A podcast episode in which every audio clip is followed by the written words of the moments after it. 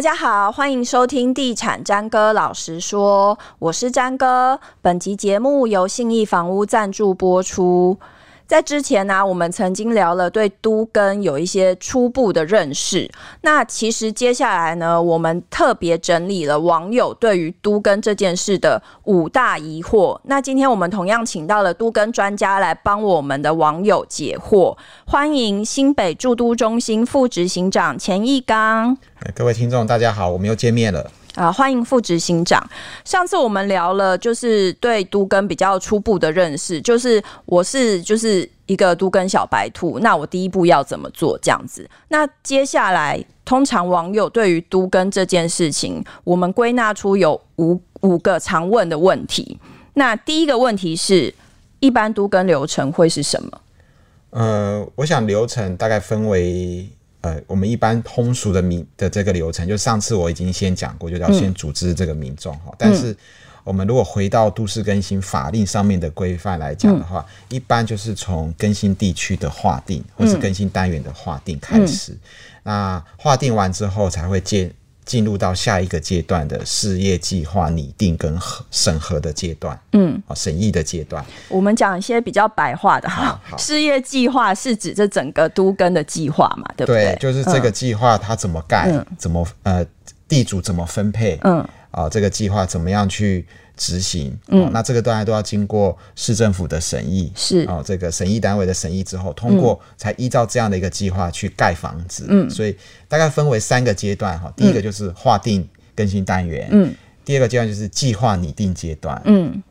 第三个。阶段就是所谓的啊施工新建，嗯哼，施工新建完之后就交屋，好，大概分大概这几听起来很简单，对，听起来被你讲的这三个阶段听起来很简单，殊不知他花 他要花的时间很多，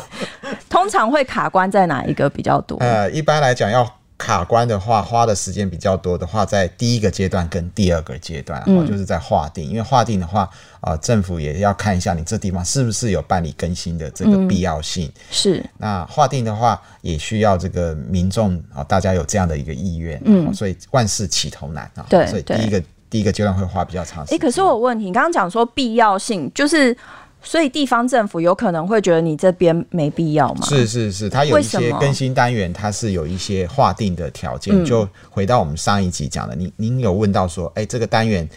呃要多大？哦，可能它的基地面积太小了，或是房子不到三十年。嗯嗯，当然这是比较初步的，但是它还有一些评办的的这个标准在里面，是不是真的达到老旧的这个？标准哈，嗯、因为都市更新，它未来要争取很多的容积奖励啊，嗯、所以这个容积奖励属于公共财哈，不是说你要就是要哈，这必须要透过审议，嗯，所以在第一个阶段会花一些时间，那第二个阶段就是在计划审议啊，那个房子也不是说你要盖就盖，也是要经过呃新的法令的检讨，当然。这个计划拟定阶段一个很重要的是权力变换的分配啊，嗯、就是每个地主怎么分配，嗯啊，这就涉及到整个都市更新最核心的问题，嗯、所以花在这个审议上面的时间其实是也蛮长的。那当然，这个计划核定之后，接下来就是施工了。那施工其实在新建上面都有。就就就比较没有花，就按照一般的工期来来执行这样子，嗯，然后最后就入住。对，没错。好，听起来很简单。对，好，那第二个问题是，如果我遇到不不同意户或是钉子户，我是不是就拿他没辙？呃，当然，我们我们比较不习惯讲这个钉子钉子户钉子户啊，因为钉子户这比较像大陆的说法。嗯、好，那。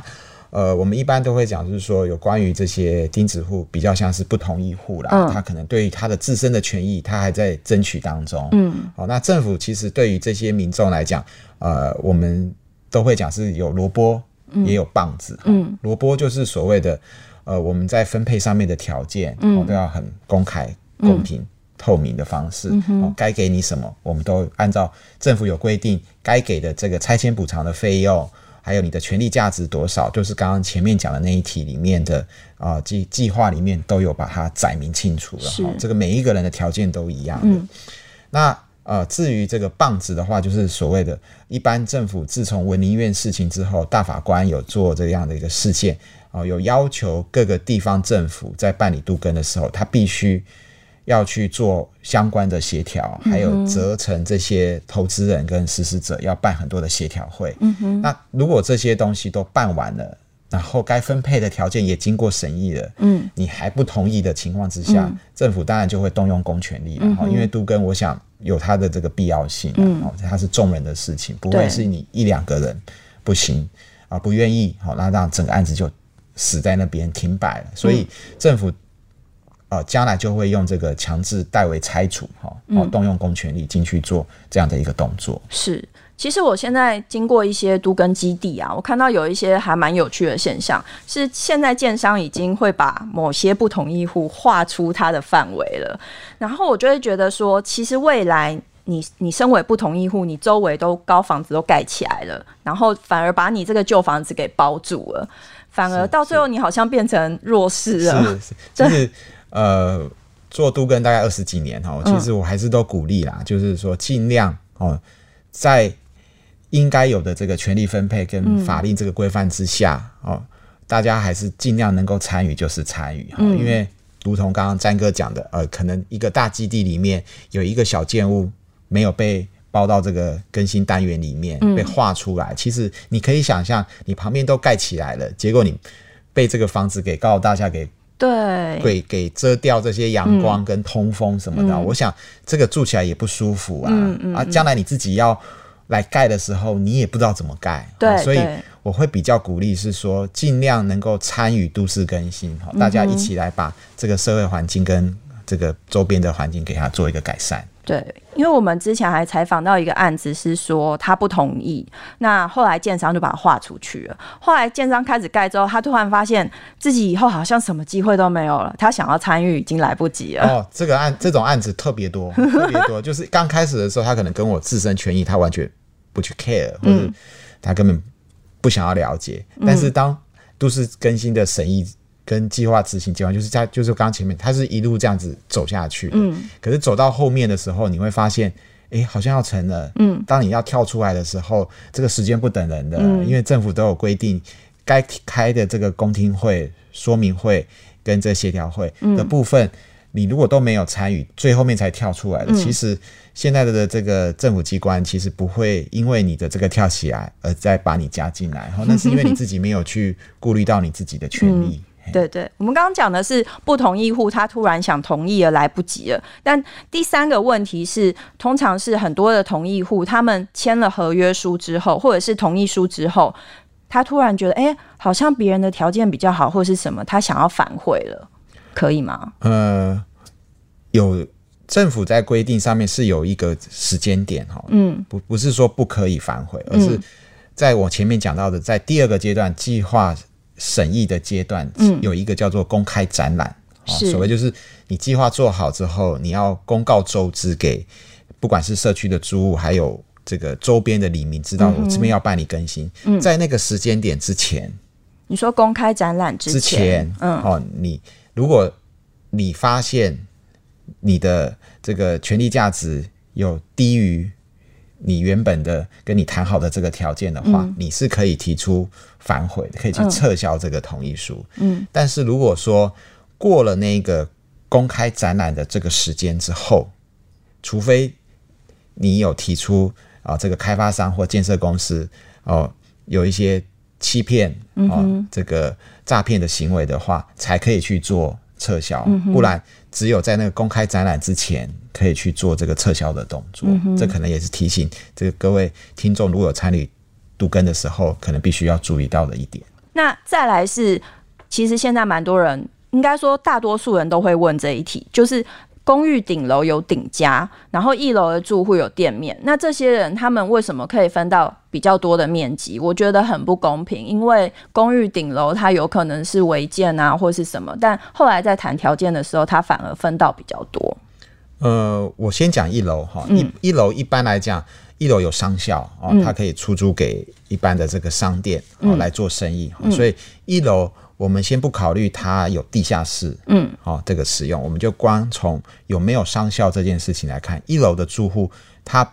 在估价跟分配上面的条件一定会比楼上层高，嗯哼，因为你想想看嘛，我们在买房子的时候，一楼的价格一定也是比二三楼高，嗯哼，哦，所以一楼它的分配到的这个坪数或是它分配到的条件一定是比其他楼层高，这是毋庸置疑。那如果它没有商用呢？呃，没有商用来讲的话，基本上还是会比较高，嗯、哦，但是没有到像一般商业区或是一般临大马路的这个条件多，嗯嗯、但是一般我们估价上面一楼的这个坪效。哦，是比较高的，所以只能恨自己当初买房不买一楼，不能说不公平。但是你买一楼，你要付当初买应该也是付比较高的价格啦。嗯嗯、那我们再回来看一下这个顶楼的部分。嗯、那顶楼其实，呃，您刚刚詹哥已经有提到，是说有一些违建啊。嗯，我们在估价上面，我们不会去考虑那些违建。嗯，哦，可能做分租的套房啊，嗯、或做什么使用所带来的这个、嗯、这个收益。哦，基本上来讲。五楼的部分呢，因为它可能挑高，而、嗯、不是也不是说挑高，而是说它楼层比较高，嗯，楼层比较高，它可能视野比较好，嗯，所以一般来讲，估价上面五楼的这个分配跟它的条件，大概都会比三楼、四楼还要高，嗯哼，我们可以想想看，我们一般四是中国人不喜欢的数字嘛，嗯、所以我们在买公寓的时候，你会发现。或是大厦，其实四楼的价格是是整个里面整栋里面最差的。对对。那往上跟往下都是价格是越来越高的。嗯。哦，所以一般来讲，我们在估价上面，一楼跟顶楼是比较高的。那您刚问的问题是说，哦，有违建。对。哦，这种状况其实不会作为我们估价上面的一个参考。因为我后来听几个建商在讲，其实后来比较难谈的，反而就是。顶楼，然后它有顶加的部分，他就会 argue 说，哎，他那他原本生活空间就是四楼加五楼，可能 maybe 有八十平，所以他就会觉得他未来如果都跟，他要换到更多，是，所以很多会卡关在这里。对，哎，还有一楼，嗯，一楼就是他，哎，我我我做都跟期间我没有租金收益了，嗯，所以他可能就参与都跟的意愿也不高，而且早期的房子的一楼的地下室，呃，其实是登记有一些是登记给。整栋这个公寓的人吃分，但是很多人不知道，对，反而是一楼的人在做使用，对，所以那个他认为这个一楼的地下室是他自己的，嗯，所以他在跟建设公司在谈条件的时候，就会把这个效益想进去，就是说，哎，我原本地下室也是我在做使用，但他殊不知，嗯。这个地下室其实其实是楼上每一户住户，他觉得用久了就是他对对对，占久了就是我的。那至于顶楼的部分，呃，当然每一个人的心态会一样。我花了钱去做整修，嗯、做这个改改变之后，我提供我很多的收益。嗯、但是你现在要跟他讲，我们回到法令来看，你那个是违章。嗯、但是我们要想想看，就是因为你是违章，嗯，照理说是政府应该要来把你拆掉的。好、嗯哦，那所以如果就回到我刚刚前面讲的，呃。我们还是走真正的这个法律上的规范的话，呃，政府有这样的规范，然后建设公司呢踩在这条线上面，我想就时间啊，就是用时间去换取这个空间。嗯，嗯，那你可不可以给这些一楼跟顶楼的人一个比较健康的心态？呃，健康心态，我我我会认为啦哈，其实都跟还是一个众人之事啦。嗯，哦，不要因为你的自己的这个个人的私利的这种想法，可能造成。这整栋没有办法更新，嗯，那没有更新，其实其实地震前几天那个地震其实也蛮大的，嗯，哦，呃，还好都没有发生在台北市哈。如果发生在台北市，我们无法想象这些老旧建筑物，呃，有这些问题的话，其实很面临安全上的疑虑啦。对，所以我们也希望是说，一楼跟顶楼的大家可能是。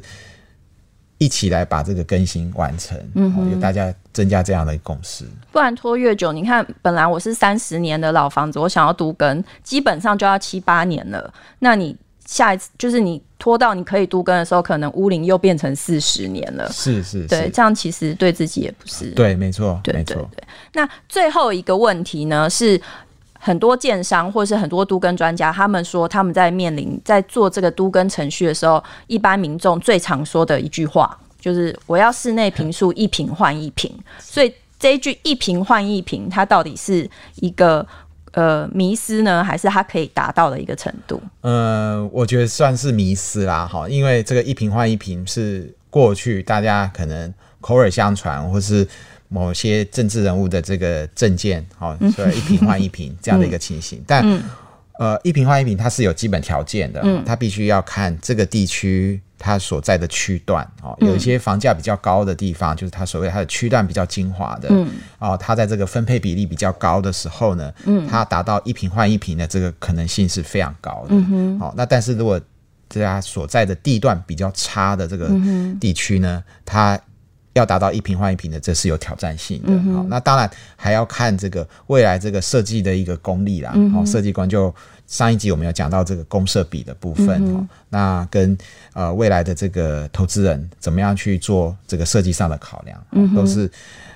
才能够去考虑到是不是有一坪换一坪的这样的一个可能性。嗯、所以大家不要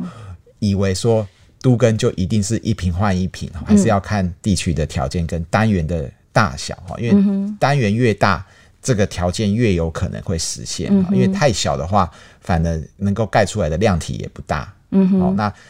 呃，能够整合进来的这个范围越大的时候呢，可以争取的容积奖励也比较多。哦，政府也鼓励